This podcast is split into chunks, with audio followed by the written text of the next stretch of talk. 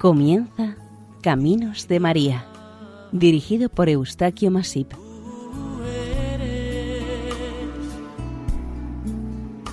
Entre todas las mujeres. Nuestra cordial bienvenida a Caminos de María, un programa realizado por el equipo de Radio María Nuestra Señora del Lledó de Castellón. Les ofrecemos hoy el capítulo dedicado a Nuestra Señora de Losier, en el departamento de Isère, en Francia.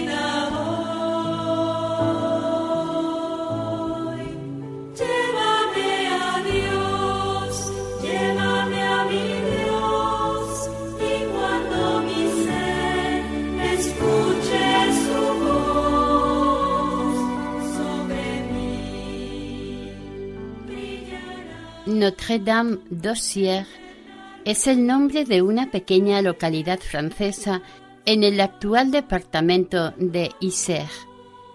Con anterioridad a la primera aparición mariana acontecida el 19 de septiembre de 1657, esta aldea se llamaba Plantés y cambió de nombre con la aparición de la Virgen María y la construcción de lo que será un importante santuario en el lugar donde ocurrieron los hechos. La fama de los milagros acontecidos, atribuidos a la mediación de la Virgen María, hizo que diez años después de las apariciones se cambiara su antiguo nombre de Plantes por el actual de Notre-Dame d'Ossière.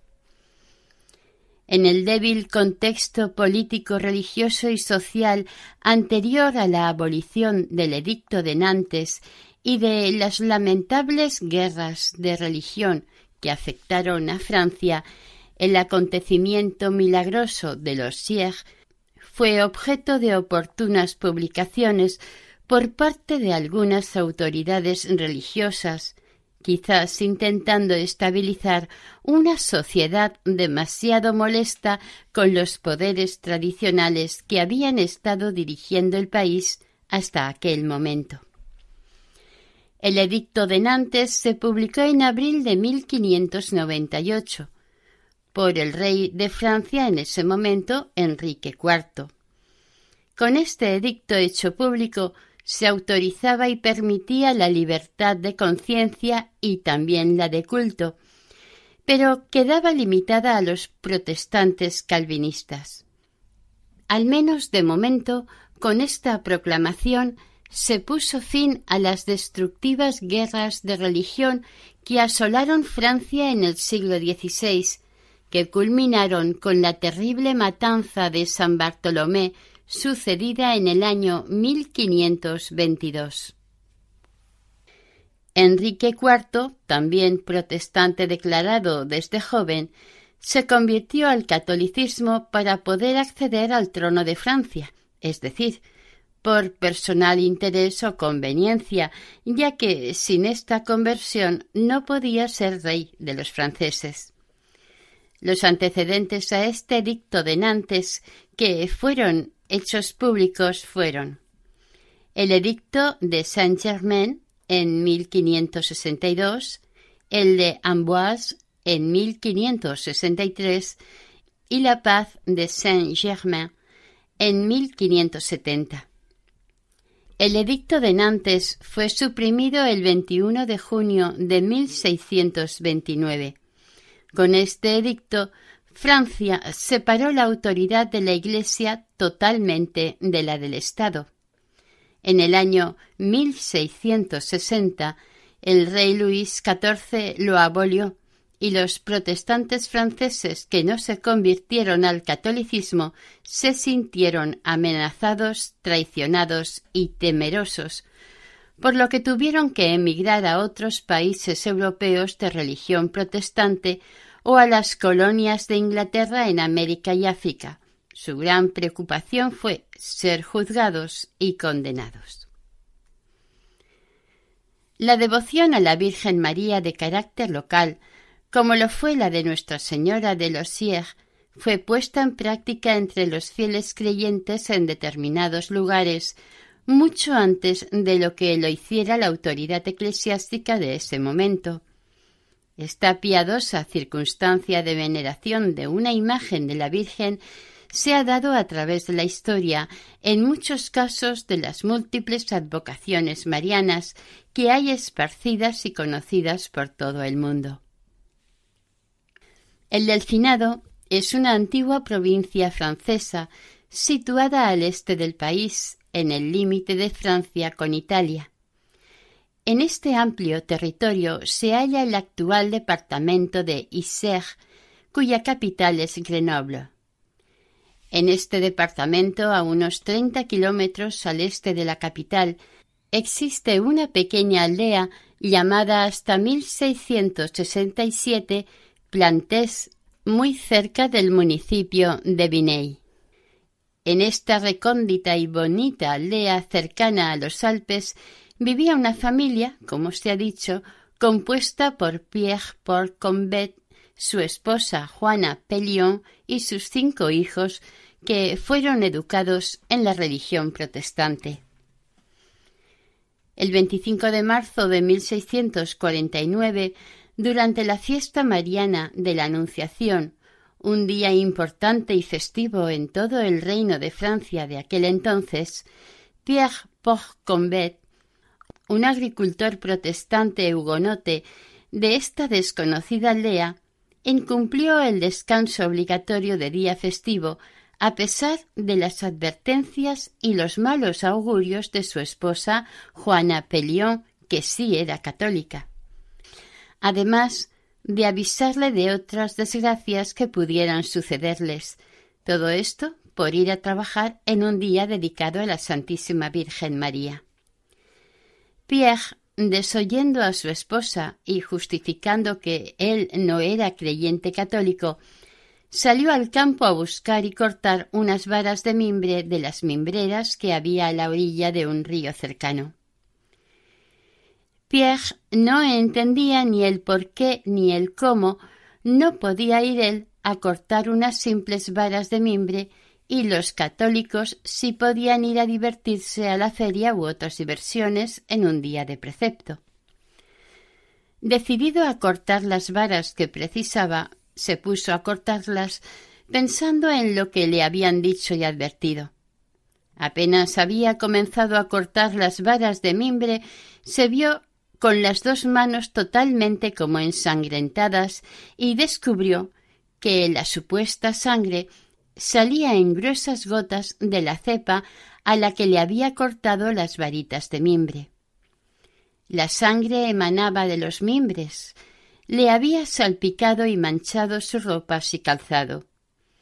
Asustado y preocupado, aunque había comprobado que él no tenía ninguna herida o rasguño, regresó a su casa y le contó a su mujer lo que le había ocurrido al cortar las varas.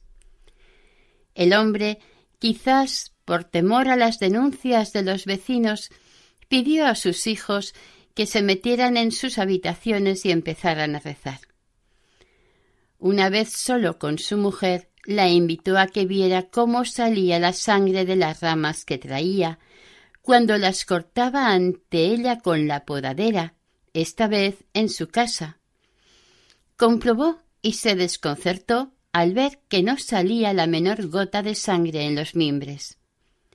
Pierre, decidido a demostrar que lo ocurrido había sido verdad, tomó la podadera y las varas, llamó a su mejor amigo Luis Cayat y le enseñó el extraño fenómeno. más tarde, también hizo lo mismo a otro vecino. Ante sus vecinos sí salieron las rojas gotas de las varas. Madre, qué dichosa fuiste tú por haber sido escogida y ser madre de Jesús. Eres tan sencilla, tan humilde, porque diste el ejemplo de ser madre de humildad. Y de ti nació una luz, una luz de salvación. Y esa luz es la de Cristo Salvador. Y de ti nació una luz, una luz de salvación. Esa luz es la de Cristo Salvador. Madre, que obediente fuiste tú al escuchar el llamado y lo aceptaste. La extraña noticia de este suceso se expandió rápidamente por la aldea e inevitablemente la noticia llegó a las autoridades. Pierreport Combet, por trabajar en un día festivo, cosa que estaba prohibida por la ley estatal, fue acusado y tuvo que comparecer ante la justicia cinco días más tarde, el 30 de marzo. Así, el 30 de marzo, Pierre, su esposa Juana y otras dos personas acudieron al juzgado y fueron interrogados por un juez, a causa del incumplimiento del día de fiesta por parte del acusado. Poco después tuvo que declarar también sobre la vinculación que pudiera tener con un supuesto milagro de la Virgen relacionado con los mimbres. Unos días más tarde, el 9 de mayo, llegó un segundo interrogatorio a Pierre, pero esta vez se celebró en el cercano municipio de Vinay. Tras el interrogatorio del juez Gaspar Brenier, el acusado de estos sucesos intentó defenderse sin éxito, diciendo que se escondió asustado en su casa de unos amigos protestantes en el pueblo de Albenc. El juez, tras escuchar a Pierre, dictó la sentencia y por haber trabajado en un día de precepto, Pierre fue condenado a pagar una multa de cuarenta libras. Pero, como Brenier era el juez adjunto de otro juez protestante, se le redujo la multa al labriego a tres libras. En un principio, la Iglesia católica no intervino en ningún sentido sobre este tema. En todo este proceso judicial civil pero al exigir el poder civil un profundo y largo estudio sobre esta aparición mariana, la Iglesia sí inició su propio proceso, con el fin de descubrir toda la verdad sobre estos extraños acontecimientos milagrosos que se estaban dando en la aldea de Plantés. Las investigaciones civiles y las eclesiásticas avanzaban prácticamente a la par llamaba la atención a todos algo que era una situación bastante anómala para que lo sucedido fuera un milagro, pues Pierre, un hombre declarado protestante y practicante convencido, era el muy raro protagonista y vidente de este acontecimiento milagroso atribuido a Nuestra Señora de los Sier. El milagro del mimbre, una vez fue conocido por el pueblo llano, atraerá muy pronto a este lugar, en principio, a los habitantes de los pueblos del alrededor. Más tarde se irá extendiendo por las comarcas y regiones vecinas. Aun así, no fue demasiado rápida la difusión de esta advocación. Se supone que influyó bastante en ello la tardanza de la conversión al catolicismo de Pierre Port Convert, el vidente. Para algunos investigadores, esta situación del vidente frenó la devoción en los primeros tiempos a los más católicos. Especialmente citar en este momento a la señora Jeanne de la Croix de Chevrier, una mujer muy devota de este santuario que, desde su fe, adquirió el terreno sobre el que estaba la mimbrera milagrosa, influyendo de alguna manera para que se colocase la cruz en el lugar de la aparición en la fecha en que se celebra la exaltación de la Santa Cruz, dándose la curiosidad de que el 14 de septiembre de 1656 coincidiera con la construcción del oratorio inicial, hecho de madera, al lado mismo de la mimbrera milagrosa, por iniciativa y auspicio del marqués de Lestang. Esta construcción de madera se hizo en diciembre del mismo año 1656. La primera respuesta importante de la Iglesia a este milagroso suceso la dio el señor obispo de Grenoble. El día 6 de agosto, el señor obispo ordenó se realizara una investigación canónica sobre estos acontecimientos supuestamente milagrosos. Por parte del obispado se abrió el proceso investigador en enero del año siguiente, en 1650, con la participación de los sacerdotes de las parroquias de la comarca. En un principio el obispado dedicó la primera capillita edificada en 1656 a Nuestra Señora del Buen Encuentro. Las investigaciones siguieron su curso y una de estas investigaciones fue objeto de una publicación y por lo tanto tuvo una difusión nacional en la Gazette de Francia a partir del mes de agosto, con el título La sangre sale de un árbol talado en el día de la Anunciación de la Virgen. Nueve años más tarde, Pierre de Blossat publicó en Lyon un folleto de cuarenta y ocho páginas relatando detalladamente el milagro. Desgraciadamente, toda la documentación recogida de los resultados obtenidos en estas investigaciones se perdieron, pero el resultado de la postura y juicio eclesiástico fue, sin lugar a dudas, positivo, porque el señor obispo autorizó para el 14 de septiembre de 1656 la erección de una cruz junto a la cepa de la mimbrera, además de la construcción de la pequeña capilla de madera. Sin embargo, el milagro de los mimbres no fue suficiente para que Pierre Port Combet se convirtiera al catolicismo. Según su mujer, en su testimonio dado a los jueces, dijo Pierre siguió persistiendo en su religión infiel, tanto por miedo como por intereses económicos relacionados con los seguidores de este culto en el lugar llamado del Albenc, en donde había, por aquel entonces, una comunidad de esta creencia protestante. Una gran sorpresa iba a darse en este momento decisivo con el hijo mayor de Pierre, también protestante activo. El joven, en enero de 1657, se atrevió a dar el paso y convertirse al catolicismo. Pocos meses más tarde habrá una aparición de la Virgen que motivará y conducirá a su padre también a la conversión. Las circunstancias exactas de estos acontecimientos fueron dados a conocer por una declaración jurada que hizo Juana Pelión, la esposa de Pierre, en abril de 1686, habiendo muerto ya Pierre Port Combet.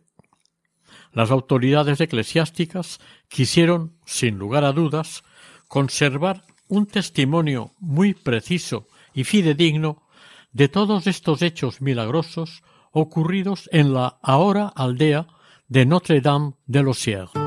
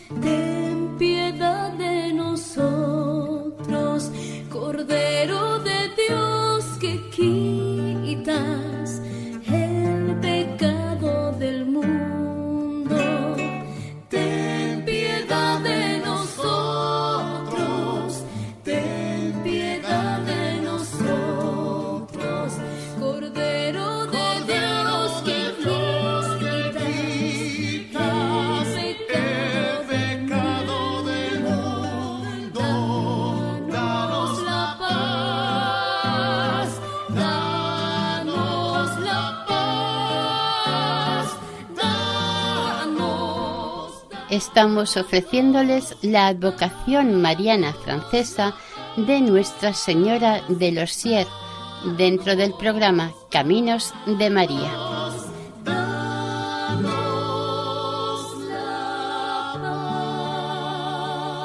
Juana Pelión suscribió ante varios sacerdotes, entre estos el rector de la capilla de Notre-Dame de Losières y un religioso agustino, cuatro testigos laicos y cuatro notarios reales, un documento que fue determinante para este caso. Ante estas autoridades de la Iglesia, Juana hizo una larga exposición que fue inmediatamente transcrita.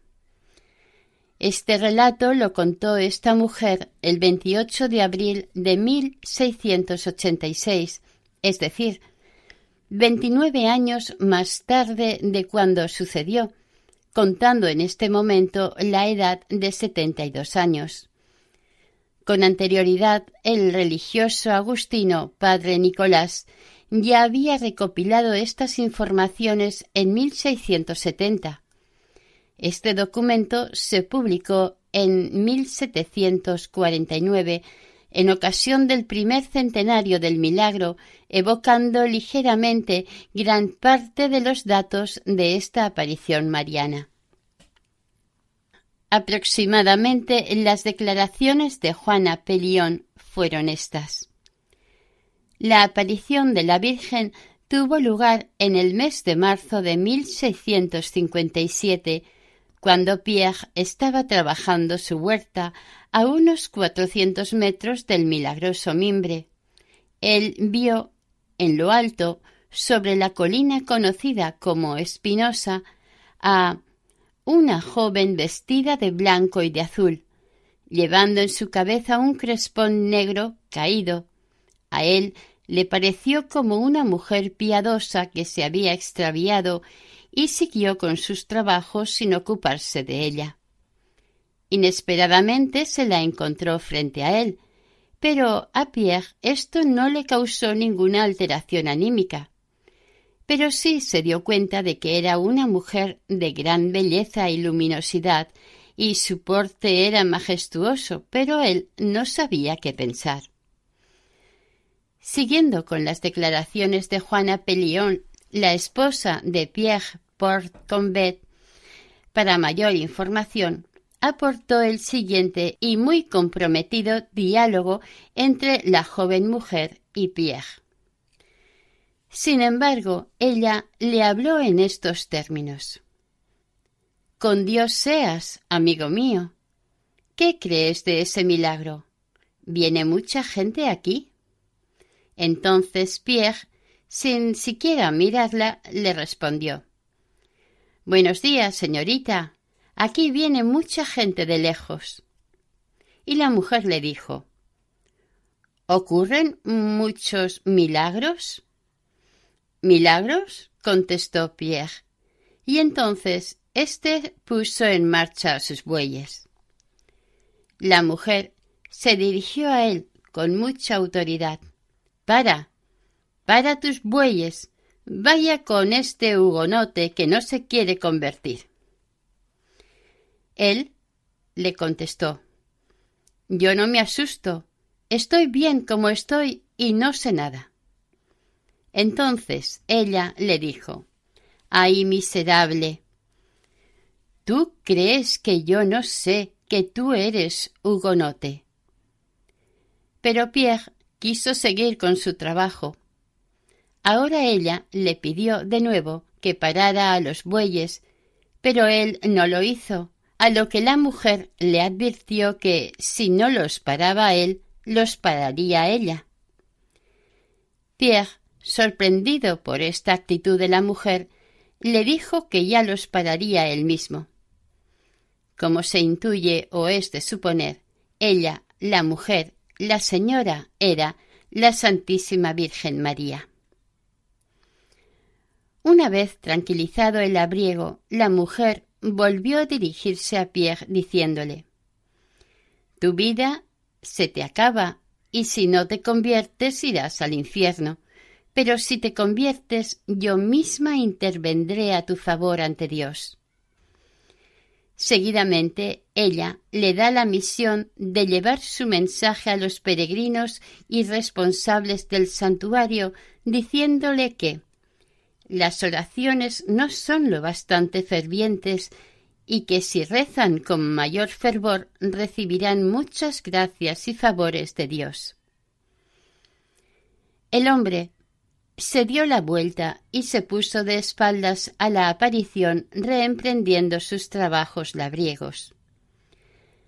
A su vez, la señora se alejó de él en dirección a la colina espinosa.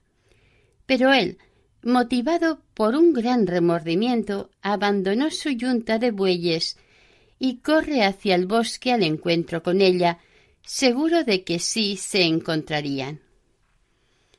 Pierre cuando alcanzó a la señora, se acerca a ella a unos doce pasos y le proclamó su más sincero arrepentimiento y remordimiento. En ese momento, la aparición da la espalda a Pierre y ella desaparece rápidamente sin volverse para nada, ni siquiera para mirar al arrepentido Pierre. Mientras esta escena ocurría, unos pastores que pacían su rebaño cerca pudieron ver cómo el labriego hablaba, gesticulaba y corría, se paraba e incluso lloraba, pero ellos no vieron ni oyeron a ninguna otra persona cerca de Pierre. Después de la última aparición de la Virgen a Pierre, le dijo a su mujer que quería convertirse enseguida al catolicismo porque no podría resistir las presiones que sus anteriores correligionarios y socios en algún tipo de negocio ejercerían e intimidarían sobre él. El 14 de agosto, vigilia de la Asunción de la Virgen, inesperadamente se le presentó a Pierre una fuerte fiebre e intuyendo este su próximo fin, mandó llamar a los religiosos del convento próximo a su domicilio. Ante un sacerdote y unos testigos se convirtió a la religión católica. Falleció siete días más tarde, el 21 de agosto. Tras su muerte, sus restos mortales fueron enterrados junto a la mimbrera del milagro. Pasaron los años y su tumba pareció haberse perdido pero fue redescubierta en 1966 con ocasión de unas excavaciones realizadas en la sacristía de la iglesia a un metro ochenta centímetros por debajo del pavimento. Los cinco hijos de Pierre y de Juana también se convirtieron al catolicismo, cada uno de ellos en su momento, así como otros vecinos protestantes de la aldea.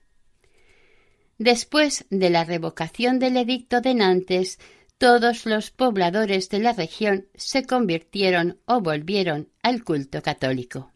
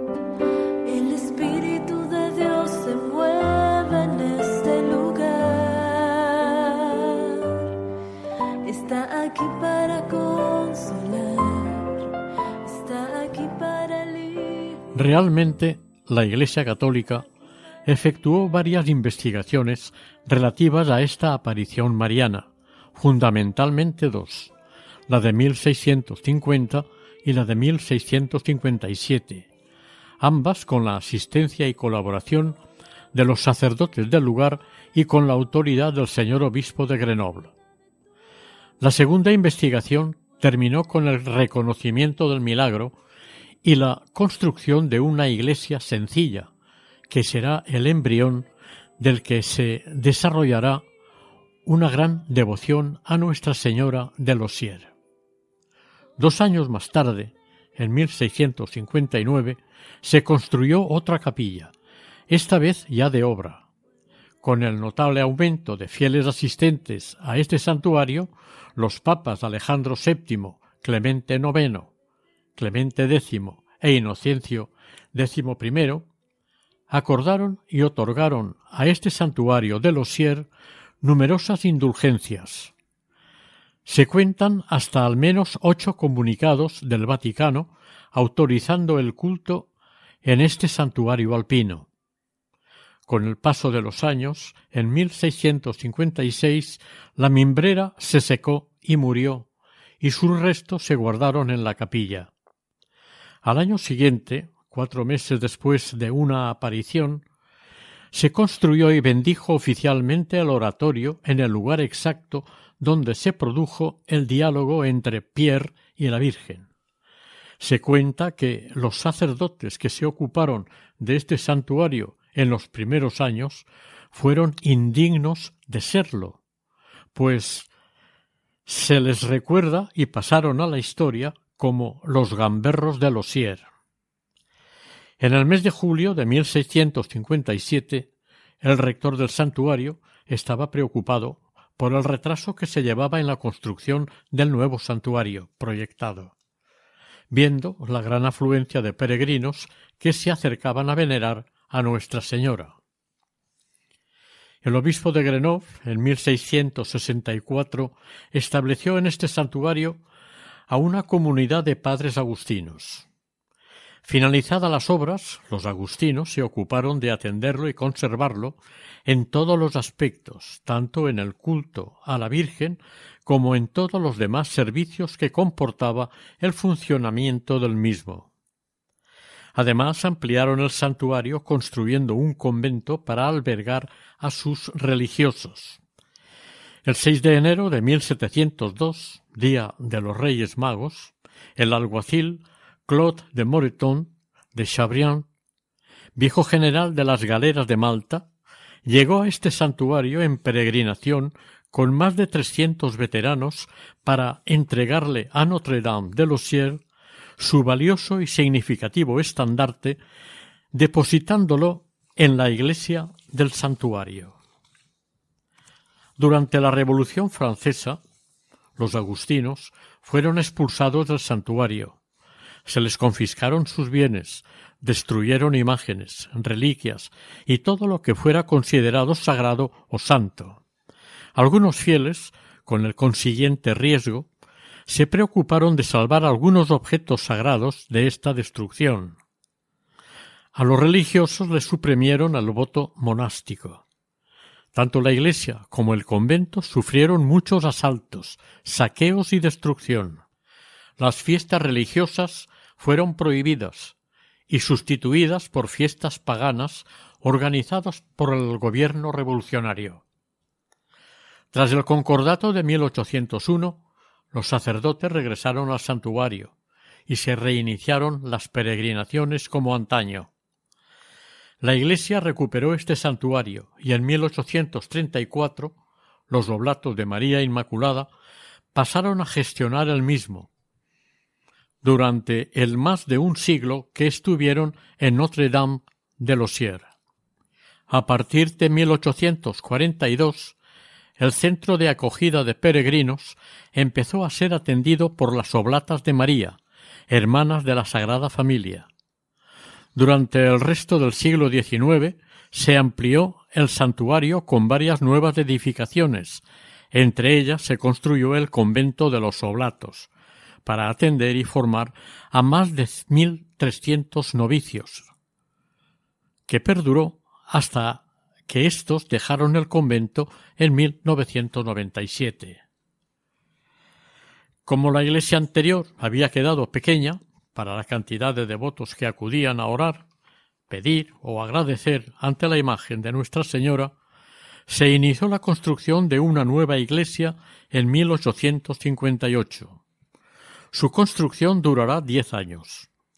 La primera piedra se puso el 17 de mayo de 1858, bajo planos del arquitecto Alfred Berruyer. Para su construcción se utilizó ladrillo rojo, por lo que se tuvieron que fabricar en esta misma localidad con tierra local. También se utilizó hormigón moldeado, por ser este tipo de material el preferido por el arquitecto que dirigía las obras. Fue algo muy nuevo para esta época. Los cimientos y los portales del templo se hicieron con piedras de sillería de Villebois, de color blanco. La fachada de esta iglesia se presenta en tres niveles. Es muy original en su decoración. El primer nivel está construido con piedra labrada, incluyendo la portada coronada por un tímpano cubierto de mosaico. Esta parte representa el milagro del mimbre. El segundo plano o nivel, delimitado por un arco apuntado, es de mampostería de ladrillo y tiene un gran rosetón. El tercer plano tiene un gran frontón, también de ladrillo, y está revestido de piedra artificial con un reloj y tres ventanales. Esta fachada está enmarcada por dos estrechos torreones que están cubiertos de pizarra. Todo el edificio está cubierto de pizarra de pabellón. Como campanario funciona una torre reloj de madera, en el mismo cruce del crucero. Las torres campanario, que se diseñaron al principio, nunca se construyeron. Este templo, arquitectónicamente, pertenece al neogótico radiante y tiene una rica policromía. Está orientado de norte a sur. Tiene planta de cruz latina y la nave está distribuida en cuatro tramos. El crucero es amplio, con un complicado cruce. Soporta una torre de farol de madera. Las capillas laterales, con ábside, están a ambos lados del coro se accede a estas por el crucero. Las dimensiones de esta iglesia son, en cierto modo, modestas. Tiene cuarenta y dos metros de longitud y veintidós metros de crucero. La altura de la bóveda interior es de dieciocho metros. La sacristía está integrada en el ala este del edificio.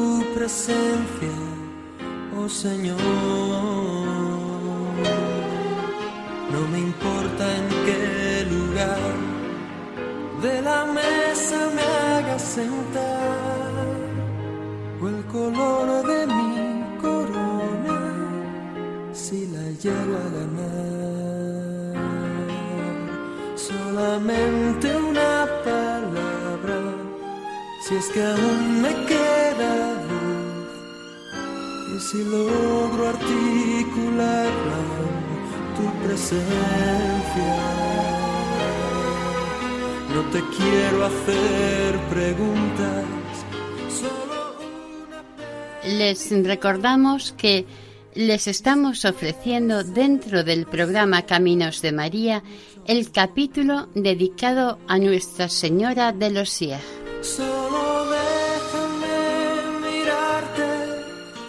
En cuanto al interior del templo, tampoco se ha terminado de realizar completamente. Solamente el altar lateral del crucero es el único con la decoración finalizada el que está dedicado al Sagrado Corazón de Jesús. Lo que sí parece estar terminado y limpio es el suelo, hecho con baldosas de cemento de color gris, blanco y azul. Destaca en estas decoraciones el uso de figuras geométricas a partir de unos patrones dibujados previamente. La iglesia tiene el altar mayor y cuatro altares laterales en mármol policromado bañado en blanco y rosa. El altar del coro, el de la capilla de la Virgen y el de la capilla del Sagrado Corazón tienen un retablo arquitectónico ornamentado. El púlpito y los confesionarios son de madera tallada de muy bello estilo y bien conservados. Además, una docena de imágenes de santos y las estaciones del Vía Crucis. Esta basílica tiene un interesante órgano construido en 1842, quizás sea de la fábrica Doblen Callinet. Este órgano ya se utilizó con anterioridad en la antigua iglesia. Durante su restauración en 1986 fue trasladado al coro de la basílica, no es de gran dimensión porque fue adquirido para la anterior iglesia. Fue inaugurado este templo mariano en el año 1868 y consagrado con la presencia del obispo de Grenoble el 8 de septiembre de 1873. Su Santidad el Papa Pío XI, por decreto pontificio, elevó este templo de Nuestra Señora de los Sier al rango de basílica menor, acontecimiento celebrado y festejado por los fieles devotos de la Virgen en fecha del 9 de septiembre de 1924. El Papa reconoció en este mismo acto, respecto del santuario, una frase muy significativa, esperanzadora y clara, el santuario de la conversión de los corazones por la benéfica y salvadora presencia de la Virgen María. La iglesia en realidad aún no estaba terminada, faltaba terminar los campanarios, instalar gran parte de las campanas y acabar varios espacios de la decoración interior del mismo. Una serie de inesperados infortunios sucedieron a partir de 1939. Un rayo cayó en la esquina occidental del templo, causando los consiguientes daños. El 26 de abril de 1962, un terremoto provocó varias fisuras de importancia en las bóvedas y el tímpano de la entrada a la iglesia basílica. En 1983 el techo tuvieron que renovarlo totalmente a causa de las vías de agua abiertas en la techumbre, por una parte el envejecimiento del mismo y por la otra las posibles deformaciones que se formaron debido a los temblores del terremoto de 1962. Para los oblatos de María Inmaculada llegó el momento de abandonar definitivamente este santuario. Había pasado un siglo de su estancia en este santo lugar. Al marchar, dejaron el santuario en manos de los laicos organizados en asociación para administrar y gestionar la basílica contando con la ayuda de un sacerdote. En este momento de la historia, los conventos de los Oblatos de María Inmaculada ya estaban esparcidos por todos los continentes de la tierra. En el último cuarto del siglo XX, los problemas de la basílica dedicada a Nuestra Señora de los Sier se van a multiplicar. El estado físico y estructural de ésta empezó a presentar graves y costosas averías y problemas a resolver. El alcalde de la localidad, Monsieur Pierre Forêt, en 1998 hizo una tasación completa de todos los trabajos a realizar en la recuperación del santuario basílica. Debido a las muchas necesidades que se detectaron para asegurar y restaurar la basílica, se fue desarrollando un plan con el lema Un poco más cada día. Teniendo en cuenta los problemas de seguridad y conservación que se presentan en estas reparaciones y recuperaciones, se exige que la parte económica y las subvenciones para estos planes de restauración sean completamente claros y exactos. Por todo esto, la estimación de los posibles costes de las obras se han tenido que actualizar en varias ocasiones desde el 2002. La última estimación actualizada de los costes se elevó a más de dos millones de euros para conseguir una adecuada restauración y mejora general.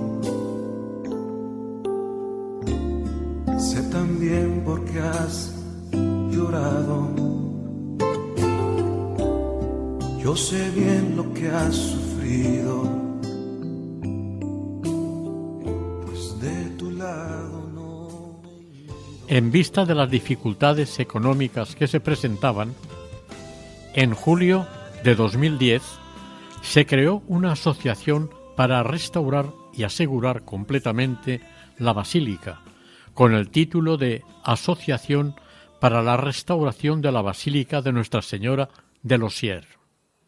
Sus componentes tomaron la decisión de que su misión fuera dirigida y organizada por el municipio y por la diócesis de Grenoble.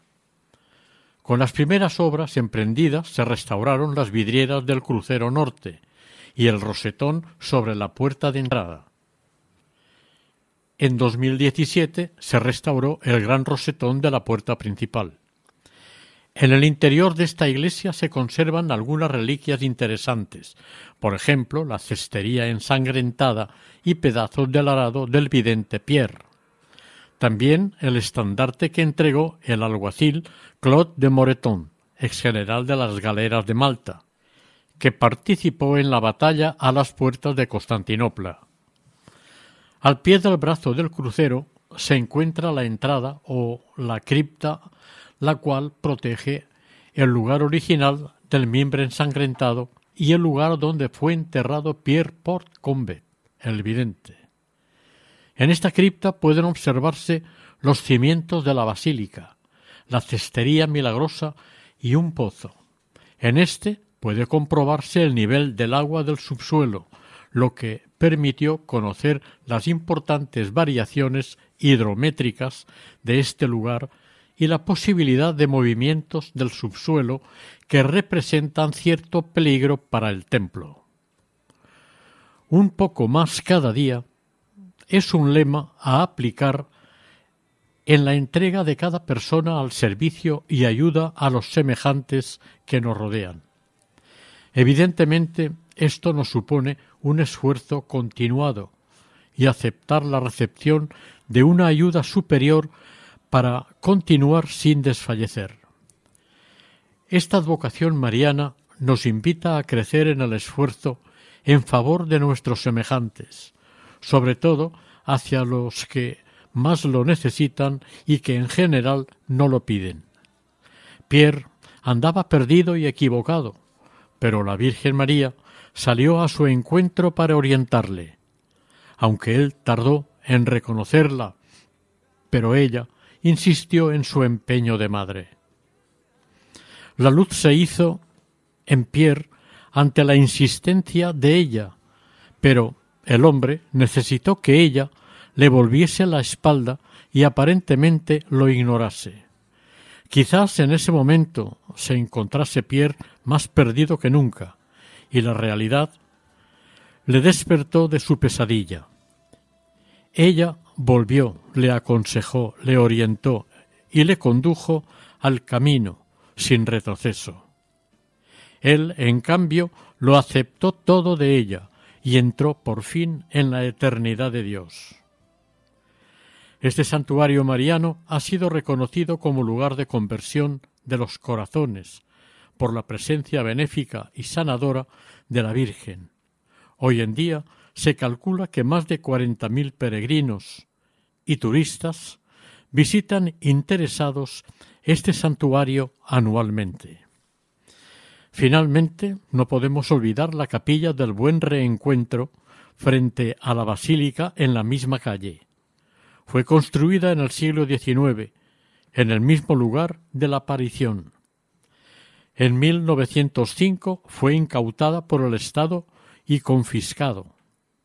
Unos años más tarde, el municipio lo devolvió a la diócesis de Grenoble. Actualmente la gestiona la acogida de Nuestra Señora de los Sierra.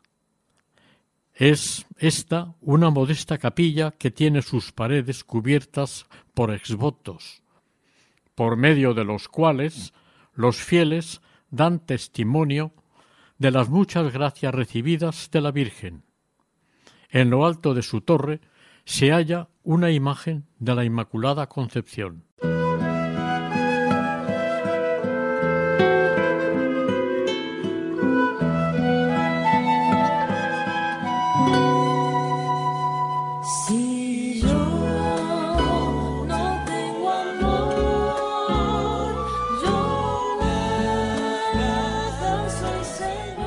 Oración.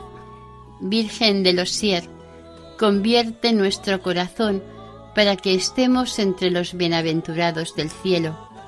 Ayúdanos, Madre, un poco más cada día para trabajar por nuestros semejantes a mayor gloria de Dios, tu Hijo nuestro Señor, con la fuerza del Espíritu, así sea. Por un momento en tu presencia de tu amor,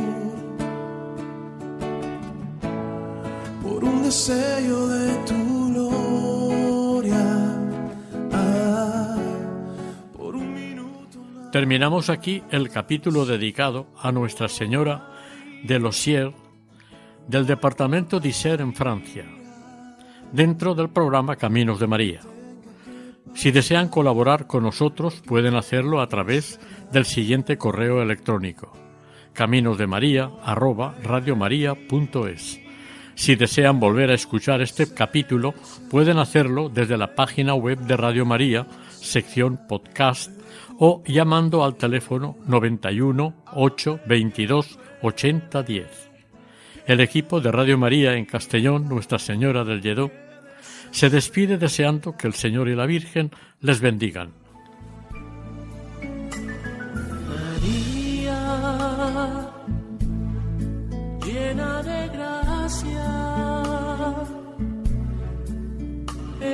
Señor está contigo. Han escuchado en Radio María Caminos de María dirigido por Eustaquio Masip.